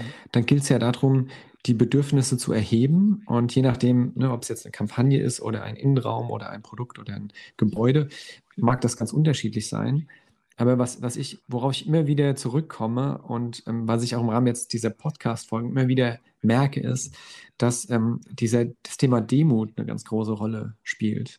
Nämlich wenn ich sozusagen reaktiv und ähm, unreflektiert in ein Setting reingehe und sage, ich bin jetzt der Designer, der Architekt, der whatever und habe lange studiert und habe schon 100 äh, Settings in der Art äh, designt und weiß, wie es ist und höre mir von mir aus die Bedürfnisse an, aber im Hintergrund ist quasi immer dieser Sub, äh, Subtext, eigentlich weiß ich schon oder ich, mhm. ich höre etwas und höre aber was ganz anderes, als gesagt wird, weil ich eben so eine Art äh, ja, Vorurteile oder Voreingenommenheit habe, dann erschwert es mir ja oder verhindert es sogar, das Bedürfnis oder die Bedürfnisse dieser Nutzergruppe wirklich zu verstehen. Und wenn wir jetzt über mhm. ko-kreative Maßnahmen nachdenken, wo wirklich auch die aktive Einbindung auf Augenhöhe von NutzerInnen-Gruppen im Raum steht, dann ist es ja sozusagen unabdingbar, dass ich achtsam in diesem, in diesem Moment arbeite. Ne? Das ist ja mhm. eine ganz zentrale ähm, Haltung sozusagen. Ähm, und ich fand das super spannend, auch weil du gesagt hast, ähm, dass wir immer mit so einer Art Anfängergeist da reingehen sollten. Mhm. Weil ich glaube, dass das vor allem, wenn wir über Design reden und, und dann vielleicht noch stärker über Design von Settings, von Produkten für Gruppen, zu denen wir selbst keine persönlichen Erfahrungswerte haben. Ne? Also wenn ich jetzt über äh, wenn ich jetzt einen Kindergarten designe oder ähm, wenn ich Produkte designe für Menschen mit, äh, äh, die, die unter äh, autistische Störungsbilder zusammengefasst werden oder Menschen, die neurodivers sind, ähm, dann, dann ist es ja so, dass ich mich in deren Lebenswirklichkeit nicht reindenken kann. Ich kann quasi ähm, Vermutungen anstellen und hm, versuchen, maximal empathisch zu sein. Aber letzten. Endes weiß ja die Nutzerinnengruppe es immer am besten. Die sind ja die Experten, weil sie es ja leben. Und dieses Selbst zurücknehmen und vor allem gewahr sein, dass wenn ich mich jetzt hier nicht zurückgenommen habe, sondern doch wieder äh, Klischees, eigene Vorprägungen, äh, Besserwissertum, auch wenn es nur ganz subtil ist, hier einbringe oder auch ein Stück weit Reaktionen dieser Nutzergruppen äh, beeinflusse in der Art und Weise, wie ich frage, in der Art und Weise, wie ich interagiere in der co-kreativen Session. Da, äh, und das wird mir gerade auch jetzt im Gespräch mit dir bewusst, spielt ja Achtsamkeit im Sinne von, mir ist bewusst, was hier jetzt gerade passiert, mir ist bewusst, wie ich mhm. agiere, mir ist bewusst, was das Gegenüber für Bedürfnisse äußert oder auch, wenn ich diese Bedürfnisäußerung nicht verstehe und hake nochmal nach in einer Art und Weise, die nicht beeinflusst, ähm, da spüre ich, dass Achtsamkeit hier ein unfassbar wertvolles ich möchte fast Tool sagen, aber mhm, ja, ja. unfassbar äh, wertvolles, eine, eine Haltung. Haltung. Ja, eine Haltung letzten Endes. Das ist eine Basis der gestalterischen Tätigkeit. Ähm, äh, und da möchte ich jetzt eigentlich fast sagen, warum ist das nicht Thema oder gehört das nicht zum Grundcurriculum in der Ausbildung oder sogar in der Grundschule, in der Schule. Also ja. ich habe ne, ich, äh, hab vor kurzem, äh, oder ich bin jetzt gerade dabei, das Buch von Kabat-Zinn äh, fertig zu lesen, Mindful äh, Parenting. Mhm. Und da schreibt er ganz wunderbar Fallbeispiele, wo äh, schon in den 90er Jahren gerade in Amerika angefangen wird, Achtsamkeitspraxis äh, Praxis in den Schulunterricht einzubauen, in die ersten fünf Minuten der Unterrichtsstunde. Ähm, und du schilderst ja selbst, ne? Also hättest du das schon früher gewusst? Ich finde es sehr, sehr wertvoll, dass du das hier jetzt bringst und vielleicht auch den oder die ein oder andere ähm, Gestaltende hier in dem Bereich ähm, darauf aufmerksam machst, dass es im Endeffekt ein fundamentaler Mehrwert für den Gestaltungsprozess darstellen kann. Mhm. Ja, nicht nur für den Gestaltungsprozess, für, für alles, was wir machen, ja. aber da eben auch, ja. Und wie du sagst, ähm, es ist schade, dass man das Zumindest jetzt in, in meiner Schulzeit gab es das nicht. Ja, heute gibt es ja schon Schulen, wo es auch Thema ist, aber auch da ist natürlich das noch, ja, das äh, ist noch nicht so verbreitet wie Sport- oder Matheunterricht. Mhm. Ähm, aber äh, da ist schon auch was in Bewegung. Ja, es gibt ja schon auch ähm, mehr und mehr den, das Bewusstsein, dass das wichtig ist auch und dass das auch eine Fähigkeit ist, die schon Kinder äh, kultivieren können, ja, damit sie einfach das ganze Leben dann auch anders ausrichten können.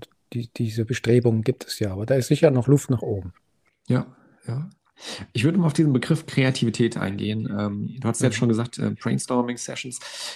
Ähm, ich selbst bin ja auch schon in den Genuss gekommen, da ein oder andere Brainstorming-Sessions äh, daran teilzunehmen und vor allem auch zu leiten. Und ähm, was ja immer wieder gerade in der Literatur so ähm, unterstrichen wird, ist auch so ein Stück weit der Stress als ein äh, Werkzeug um äh, Ideen zu fördern. Also ne, jetzt haben wir zwei Minuten Zeit, der Time-Timer läuft und äh, jetzt mal ganz viele Post-its voll schreiben.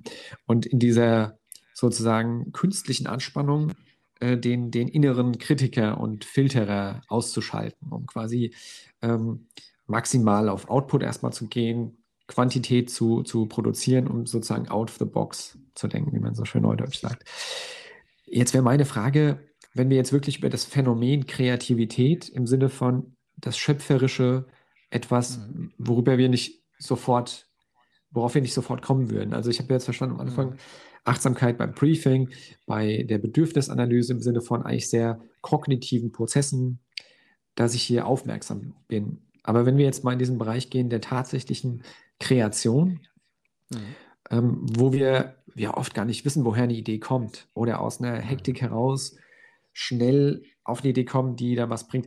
Wo würdest du da ähm, vielleicht auch Achtsamkeit verorten? Wohl wissen, dass es ja nicht gleichbedeutend ist mit Entspannung, ne? sondern genau.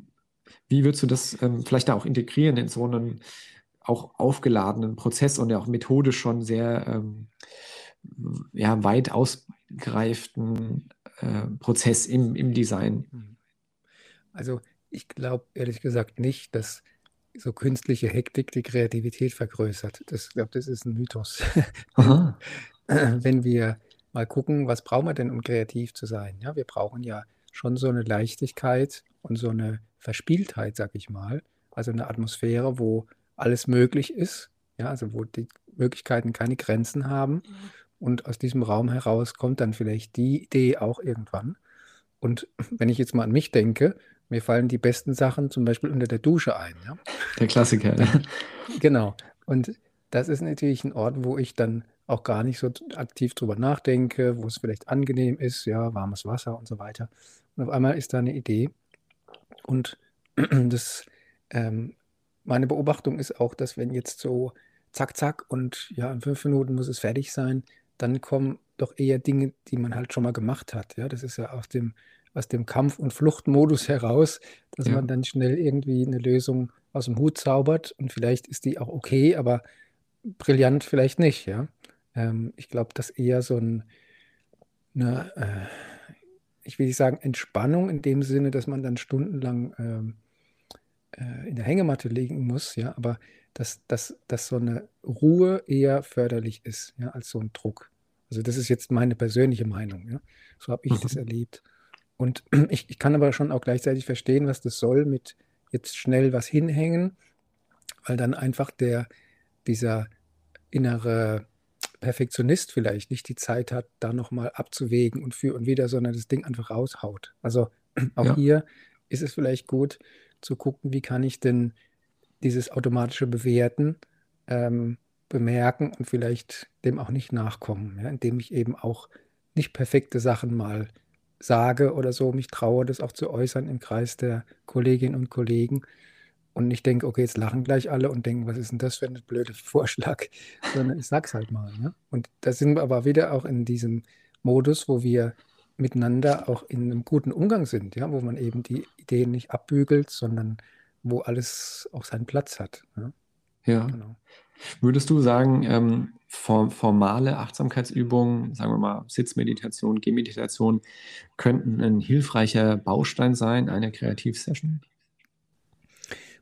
Naja, also jetzt ist es natürlich jetzt äh, ein bisschen spekulativ, weil das habe ich mhm. noch nie ausprobiert. Wenn ich jetzt ein Team hätte von Kolleginnen und Kollegen, die alle äh, schon seit Jahren irgendwie auf dem Weg sind und ähm, ja in irgendeiner Form äh, Bewusstheit trainiert haben, mhm. dann wäre spannend mal zu sehen, auf was für Ideen die kommen und zu gucken, ob das dann jetzt tatsächlich in irgendeiner Form äh, origineller ist als äh, sonst, ja, oder ob es zumindest so ist, dass das Arbeiten irgendwie weniger anstrengend ist, ja, oder dass man das Klima äh, in, in der Agentur oder in der, ähm, in der Firma als angenehmer erlebt als sonst, ja. Da bin ich mir eigentlich fast sicher. Mhm. Ja, also es war fast schon auch so eine suggestive Frage, weil ich, ich hätte es jetzt auch aus deinen Ausführungen äh, so erwartet. Ne? Also wenn wir, es ist ja ein Stück weit dann auch, also der Nebeneffekt ist ja häufig dann auch eine Art von Entspannung, ne? wenn ich meditiere und den, den, ähm, den Monkey Mind, das Monkey Mind, den, den, den, den äh, trommelnden Affen in meinem Kopf irgendwie ein Stück weit beruhigen kann oder ihn ne, so sein lassen kann, dass dann in diesem ähm, ja, doch entspannteren oder ruhigeren Zustand auch einfach eine höhere Bereitschaft ist, neue Ideen kommen zu lassen oder auch eine andere Form der Interaktion einzugehen. Mhm. Ich würde noch mal auf ein Thema eingehen oder auf einen Bereich in diesem Designprozess eingehen, den ich auch sehr spannend finde, weil du gerade gesagt hast, Wertung. Mhm. Das gehört ja, das ist ja auch ein klassischer, ne, wenn wir über alle möglichen Designprozesse oder Prozessmodelle nachdenken, dann ist es ja immer das Gleiche. Ne? Wir, wir designen, wir öffnen dann müssen wir wieder äh, reduzieren, ne? also divergieren, konvergieren. Das heißt, ähm, wir müssen wieder auslesen, ne? wir müssen bewerten, mhm. um dann die nächste Designphase einzugehen. Und gerade wenn wir ko-kreativ arbeiten oder partizipativ arbeiten und Experten aus Erfahrung einbinden, äh, Experten oder Expertinnen natürlich auch, die ähm, die sich in dem Gebiet auskennen, das wir jetzt bearbeiten, aber selbst keine Gestaltenden sind, dann, dann ist es ja schnell so, dass wir auch ähm, wieder diesen, diese schnelle Wertung haben. Mhm. Und was mir oft ein, auffällt, und das ist, glaube ich, in vielen unterschiedlichen Gestaltungsdisziplinen gleich, ist so eine Art, ähm, wie, also wenn ich ich würde es mal so provokativ formulieren, so eine Art ästhetisches Diktat, dass wir sagen, es gibt einen Konsens darüber, mehr oder weniger Konsens darüber, was ist gute Gestaltung im Sinne von der ästhetischen Anmutung, was ist der Zeitgeist. Mhm. Und eine, eine Rolle mag dir jetzt bewusst oder unbewusst sein, bei Gestaltenden dafür auch der Anwalt oder die Anwältin zu sein.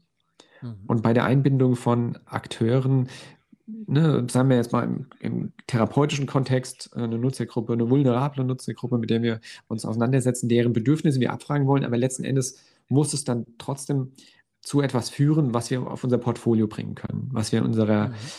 in unserem, äh, unserer Website, in unserem Lebenslauf gut darstellen können, weil sozusagen ähm, natürlich der nächste Kunde, die nächste Kundin, der nächste Auftraggeber ähm, äh, nicht, nicht das äh, Hintergrundwissen hat dazu, zu diesem Projekt, sondern die Person sieht dann erstmal eine Inneneinrichtung, sieht dann erstmal ein Produkt, sieht erstmal eine Kampagne. Mhm. Und wenn die den, sagen wir mal, einem ästhetischen Mainstream, mag der jetzt geartet sein und, und sich ausgestalten, wie, äh, wie er will, aber wenn er dem nicht entspricht, weil eben hier besonders die Bedürfnisse adressiert wurden, die halt eben unter Umständen fundamental anders sind zu denen, wie ich sie jetzt als Gestaltende habe, dann bin ich ja in so einer Art Interessenskonflikt. Ähm, und ich merke häufig, gerade im Bereich, wenn wir mit Zielgruppen arbeiten, die eben besonders anderen Lebenskontext haben. Also zum Beispiel, wenn wir, klassisches Beispiel ist ja Gestaltung für ähm, Menschen, die unter Demenz leiden deren, äh, ne, es gibt natürlich hunderte von Formen von Demenz, aber ein häufiges Symptom ist ja, dass sich deren Lebenswahrnehmung Stück für Stück zeitlich sozusagen zurückentwickelt. Und die dann nicht mehr im Jahr 2022 sind, sondern je nach äh, Phase und Episode auch mal im Jahr 1970 sind. Und ähm, da gibt es ja durchaus auch äh, Ideen, dass wir sozusagen gestalterisch diese Lebensrealität aufnehmen und sozusagen nicht High-End Pflegeheime designen, die für die Kinder dieser Person super attraktiv sind oder Menschen, die, die das vielleicht mitfinanzieren müssen oder ähm, die öffentliche Hand, sondern wo das Ziel ist erstmal, dass diese Nutzerinnengruppe sich wohlfühlt oder idealerweise sogar äh, äh, sich die Symptome reduzieren, weil deren gestalterische Realität genommen wird. Und mhm das ist jetzt ein langer Vorbau und es kommt auch gar nicht zu einer richtigen Frage, sondern eher so eine Art ähm, Meinungsaustausch. Ich habe da so den Eindruck, dass, eine, dass Achtsamkeit hier ein interessanter Schlüssel sein kann. Diese Wertung, die wir immer haben, mhm. gegenüber unserem Design und natürlich auch im Hintergrund, das ist ja nicht nur unsere eigene Wertung, sondern so eine Art prognostizierte Wertung unserer Peer Group, unserer Kolleginnen, unserer MitbewerberInnen, unserer zukünftigen AuftraggeberInnen, dass wir sozusagen uns dessen bewusst werden und unter Umständen über dieses Vehikel der Achtsamkeit eine viel bedürfnisorientiertere Gestaltung zulassen können, weil wir wissen, okay, wir, also wo, ne, was ist eigentlich wichtig? Das hatte ich vor kurzem auch in einem Kabat-Zinn-Buch gelesen. Die, die Kernaussage ist, was ist jetzt wichtig? Und idealerweise, wenn wir über gesundheitsfördernde Gestaltung reden, dann ist jetzt wichtig, die Bedürfnisse dieser Nutzerinnengruppe zu adressieren. Und gleichzeitig diesen Konflikt von Erwartungen und dem, dem weiteren Kontext. Mich würde äh, nach dieser langen äh, Vorbereitung äh, deine Haltung dazu mal interessieren, wie du das siehst. Auch natürlich auch aus deiner eigenen gestalterischen Erfahrung und äh, dem, was du zu, zu Achtsamkeit und dieser reaktiven Wertung, die natürlich immer mitschwingt, sagen würdest. Hm, ja, gute Frage. Also ich glaube, dass, ähm, dass es erstmal wichtig ist, mit welcher Haltung gehe ich da rein. Ja? Will ich jetzt Mhm. Die Kampagne machen, weil ich irgendwie einen ADC-Preis gewinnen möchte? Oder, ähm, also sehr plakativ jetzt mal äh, Mhm. formuliert, oder geht es mir darum, genau das Passende für die Klienten oder Klientin zu entwickeln ähm, oder für die Zielgruppe, ähm, die anzusprechen, dass die sagt, Mensch, wow, äh, ja, das, das äh, kann, ich, kann ich verstehen oder das spricht mich an oder die Information kommt rüber irgendwie. Und möglicherweise gefällt es mir selber anders besser, aber das ist ja in dem Moment eben zweitrangig, ja. Mhm. Ähm, und na klar, es gibt ja immer die, die, eine oder andere Mode, ja, ob man jetzt die oder jene Schrift verwendet oder ob das jetzt irgendwie orange sein muss oder grün oder so. Und da gibt es ja auch viele Theorien und viele äh, unterschiedliche Meinungen, ja. Und vielleicht muss man sich da auch ein Stück weit bisschen entspannen, ja. Also ich weiß nicht, ob es immer nur den einen Weg gibt, das alles richtig zu machen. Ja, wenn ich wirklich im Austausch bin mit meinem Gegenüber, wir gemeinsam Dinge entwickeln und am Ende ist, ähm, sind die Parteien zufrieden, ja, oder der Kunde sagt, ja, das ist gut, oder die, die ähm, Verbraucher kaufen dann die Sache oder so, dann, dann, ist, dann ist die Sache doch gelungen, sage ich mal. Ja? Also hm. ich denke, es gibt immer, ja, da spielen immer Geschmäcker mit rein und Bewertungen und so weiter. Und das kann ich halt auch bemerken und kann auch ein Stück weit das vielleicht anerkennen, dass es jetzt so ist. Ja? Und natürlich ist es als Gestalter oder Gestalterin auch meine Aufgabe, manchmal zu beraten. Ja, jetzt nicht zu sagen, ja, ich weiß, Ihre Frau mag kein Grün, deswegen machen wir es jetzt halt rot, aber eigentlich wäre Grün die passende Farbe, ja, da ein Stück weit auch als, vielleicht auch als ähm, Experte auf eine wertschätzende Art ähm, mein, meine Expertise anzubieten. Wenn es der Kunde halt nicht will, dann, dann will er es halt nicht, ja. Aber mhm. ich habe zumindest getan, was ich, was ich konnte.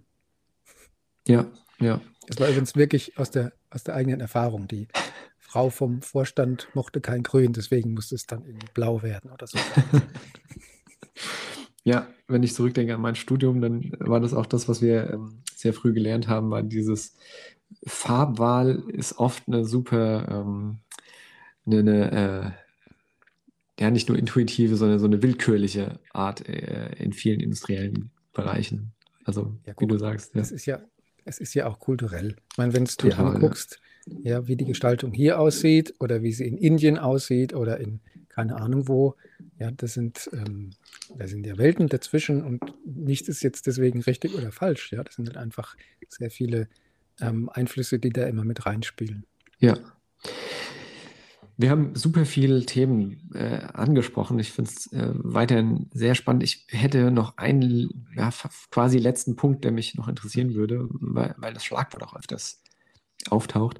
Ähm, ne, es gibt ja so dieses Mindfulness-Based Stress Reduction und ähm, jetzt, ich hatte es schon vorhin erwähnt, du hast vor kurzem äh, das, das Buch, das Praxisbuch rausgebracht zu ähm, Mindfulness-Based Compassionate Living, also Mitgefühl, könnte man es vielleicht übersetzen.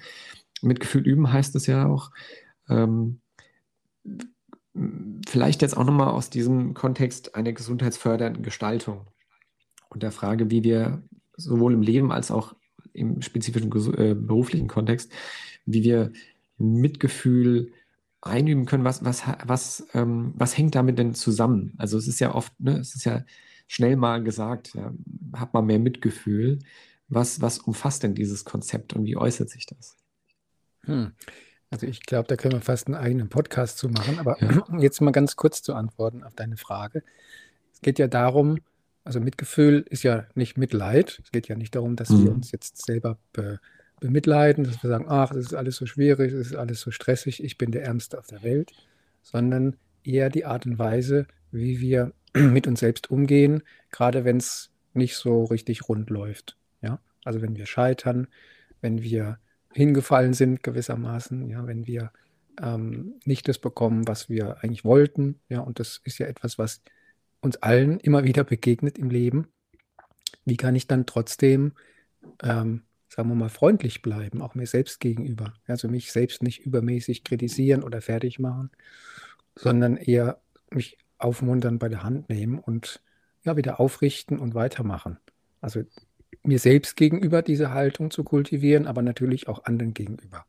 Also auch die nicht ähm, zu ignorieren oder ähm, ja, äh, mich, mich über die zu erheben, auf die herabzuschauen, sondern wie kann ich auch den anderen auf Augenhöhe begegnen, ja, mit einer wertschätzenden Haltung. Darum geht es ja in der Mitgefühlspraxis. Und diese Methode, die du erwähnt hast, die ist eben auch eine achtsamkeitsbasierte Methode und entwickelt worden, eben speziell für Menschen, die auch schon Vorerfahrung haben auf dem Gebiet, also die zum Beispiel auch einen MBSR-Kurs gemacht haben, um einfach dieses wichtige Thema ähm, des, der Selbstfreundlichkeit oder der Freundlichkeit anderen gegenüber noch zu vertiefen, zu üben. Mhm. Was ja sowohl im, im Leben an sich als auch jetzt, wenn wir über die Gestaltungsphasen, wie wir es eben schon gesprochen haben, äh, denken, äh, auch unglaublich passend ist. Also das, was wir jetzt mit, ähm, mit, mit äh, Teamarbeit und Co-Kreation besprochen haben, da ist ja Mitgefühl wahrscheinlich auch ein super, also quasi äh, komplementär oder analog zur Achtsamkeit ein ganz wichtiges Vehikel, um, ähm, um sinnvoll miteinander arbeiten zu können und auch äh, auf die Bedürfnisse eingehen zu können. Ein ganz spannendes Thema. Ich glaube, äh, Zuhörende, die sich, also wir haben es jetzt mal angerissen und ich glaube, wer, wer, sich dafür interessiert, dem ist natürlich dieses Buch ans Herz gelegt und generell auch diese Thematik. Da gibt es ja eine ganze Fülle an Online-Ressourcen. Du selbst bietest ja auch ähm, viele äh, Sachen dazu an. Wir werden das alles auch nochmal in den Show Notes äh, verlinken. Also wer sich hier angesprochen fühlt, sowohl aus einer gestalterischen Perspektive als auch aus einer ganz übergeordneten Lebensperspektive, der kann sich da natürlich nochmal deutlich vertieft damit auseinandersetzen. Ähm, ich würde gern, weil wir, ich denke, wir kommen langsam zu Ende. Wir haben so eine Fülle an äh, Material und an Themen zusammengetragen und ich glaube, wir könnten noch Stunden weiterreden, weil es so viele, ähm, weil es eben so viele Aspekte unseres Lebens adressiert. Ähm, aber bevor ich äh, das Thema so ein bisschen zum Ende führen würde für, für jetzt, ähm, nochmal die, die abschließende Frage an dich. Gibt es noch was, was du gerne den Zuhörenden auf den Weg geben willst, was, was für dich wichtig ist oder was noch nicht an, angesprochen wurde? Ja, also ich denke, es ist, oder ich, ich lade alle ein, die zuhören, dass sie mal, wenn sie sich noch nicht damit auseinandergesetzt haben, mal schauen, wie kann ich denn tatsächlich diese Präsenz, diese Bewusstheit, wie kann ich die ähm, vielleicht ein Stück mehr auch in meinem Leben erlauben oder wie kann ich die trainieren? Denn wenn ich wieder an mich selbst denke, es hat so viele Vorteile. Ich bin so froh, dass mir dieses Thema damals relativ bald über den Weg gelaufen ist und ähm, ich bin sehr froh, dass ich das damals alles lernen und auch immer noch lernen kann, was ich da in diesem Zusammenhang jetzt entdeckt habe. Und ich kann es wirklich uns allen empfehlen, denn diese Fähigkeit mitzubekommen, was in meinem Leben läuft, die ist einfach so unendlich wichtig und ähm, bereichernd auch, dass ich ähm, glaube, dass es wirklich eigentlich für jeden Menschen gut ist, früher oder später im Leben sich auch diesem Thema zuzuwenden. Super, ja, das kann ich ähm, vollkommen nachvollziehen. Ich würde, äh, das finde ich ist eine schöne Schlussnote eigentlich. Wenn jetzt Zuhörende diesen Podcast hier ausschalten, weil die Folge zu Ende ist, kannst du den vielleicht aus deinen eigenen Kursen oder so, gibt es eine, eine Technik, die ich jetzt unmittelbar einfach mal testen kann, wenn ich noch gar keinen Bezug zu ähm, Achtsamkeit habe? Du hast das vorhin schon mal mit, mit dem Essen oder dem Türgriff oder so. Gibt es irgendwas, was man ganz einfach in den, in den Alltag integrieren kann, wo ich mal ähm, trainieren kann, achtsamer, gewahrsamer in meinem Leben zu sein? Vielleicht ein ganz kleiner, ähm, ein ganz kleines Puzzleteil, um so dieses Thema für, für Zuhörende, die noch keinen Bezug dazu haben, zu öffnen. Gibt es da was? Du, vielleicht können wir einfach zum Schluss jetzt noch eine ganz kurze kleine äh, Meditation machen. Ja? Oh. Äh, ja, dann kannst du es ausprobieren. Die Zuhörenden können es auch gleich ausprobieren und das ist doch vielleicht ein schöner Abschluss auch. Sehr gerne, ja, absolut. Okay, dann vielleicht können wir alle mal kurz erstmal merken, wie wir in diesem Moment oder welche Körperhaltung wir eingenommen haben. Vielleicht äh, sitzt du gerade, vielleicht stehst du oder liegst du oder vielleicht bist du auch irgendwie gerade unterwegs in Bewegung. Spür doch vielleicht erstmal deine Körperhaltung. Nimm die mal bewusst wahr, ohne dass du jetzt irgendwas anders machen müsstest. Und wenn du sitzt, ich sitze jetzt, deswegen gehe ich mal von mir aus, wenn du sitzt, dann kannst du erstmal spüren, wo du Kontakt hast mit dem Rest der Welt. Also mit den Füßen zum Beispiel am Boden oder mit dem Gesäß auf dem Stuhl oder worauf auch immer du sitzt. Vielleicht auch mal wahrnehmen, ob deine Hände gerade irgendwo aufliegen. Nur spüren, was jetzt zu spüren ist, dieser Druck, diese Schwere oder diese anderen Körperempfindungen. Vielleicht auch die Schwerkraft spüren, die dich jetzt hier auf der Erde hält. Und jetzt kannst du mal deine bewusste Aufmerksamkeit für einen kleinen Moment auf deine Atmung richten. Und der Atem bei uns Menschen funktioniert ja ganz automatisch. Wir brauchen da nichts zu machen. Das heißt, der fließt von selbst. Irgendwann kommt ein Einatmen und dann wird er zum Ausatmen und auch der geschieht ganz von selbst. Und spür doch mal, wo du in diesem Moment diesen Atem gerade gut spüren kannst. Ist es vielleicht im Bereich deiner Nase irgendwo? Oder ist es vielleicht im Rachen, wo du den Atem spüren kannst? Oder vielleicht am Brustkorb?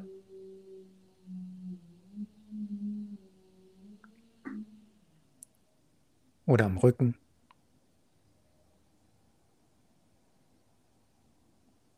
Oder vielleicht kannst du den Atem auch am Bauch spüren.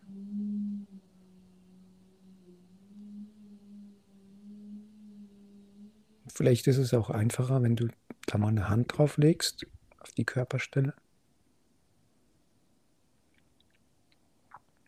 Und vielleicht bemerkst, wie da so eine ganz kleine Bewegung entsteht durch deine Atmung. Vielleicht so ein Heben und Senken oder ein sich ausdehnen, zusammenziehen. Oder einfach diese Berührung, wenn der Atemstrom an der Stelle vorbeistreicht, an der Nase oder im Rachen.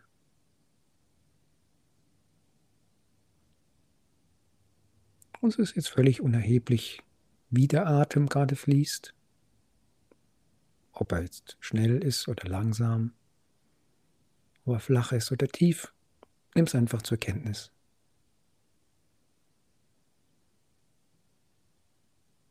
Wenn du bemerkst, dass du abschweifst, vielleicht weil da gerade ein Geräusch ist in deiner Umgebung oder weil ein Gedanke vorbeikommt, dann nimm das auch zur Kenntnis, aber verhedder dich nicht drin. Bewerte es jetzt nicht übermäßig, sondern hol deine Aufmerksamkeit wieder zurück zum Atem.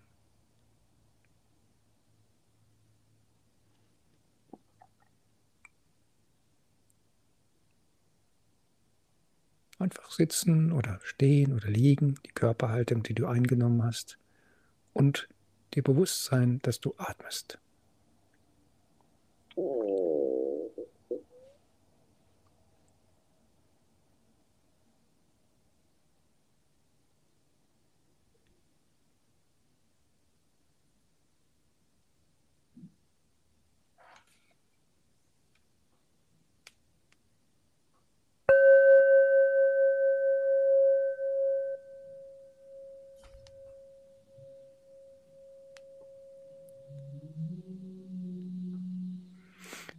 Okay. Und dann vielleicht strecken oder recken. Oder mal gähnen. Oh. Ja, das ist eine kleine Übung. Die kann Super. man auch noch viel kürzer machen oder länger. genau. Spannend. Ich glaube, da hat jetzt jeder ähm, einen Eindruck davon erhalten, wie sich das anfühlen kann, bewusster sich selbst zu spüren. Ja, ich glaube, ich möchte die Stimmung gar nicht so weiter ähm, äh, verfälschen, sondern mit diesem Gefühl äh, den Podcast gerne abschließen lassen. Vielen, vielen Dank für die äh, super vielfältigen und äh, hilfreichen Inputs, die du mitgebracht hast in das Gespräch und für die Zeit, die du dir genommen hast. Und ähm, ja, ich hoffe, wir bleiben in Kontakt. Ja, gerne. Danke auch nochmal für die Einladung. Bis bald. Tschüss. Tschüss.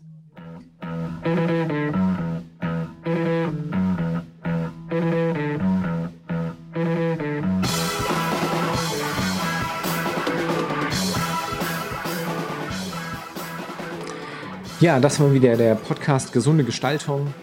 Ich hoffe, das war interessant und vielschichtig. Ähm, jeder, der sich da weiter informieren will, auch auf dem neuesten Stand bleiben will, zu ergänzenden Informationen, kann den Newsletter abonnieren unter www.gesunde-gestaltung.de slash Newsletter. Ansonsten freuen wir uns auf die nächste Folge. Bleiben Sie am Ball. Bis bald.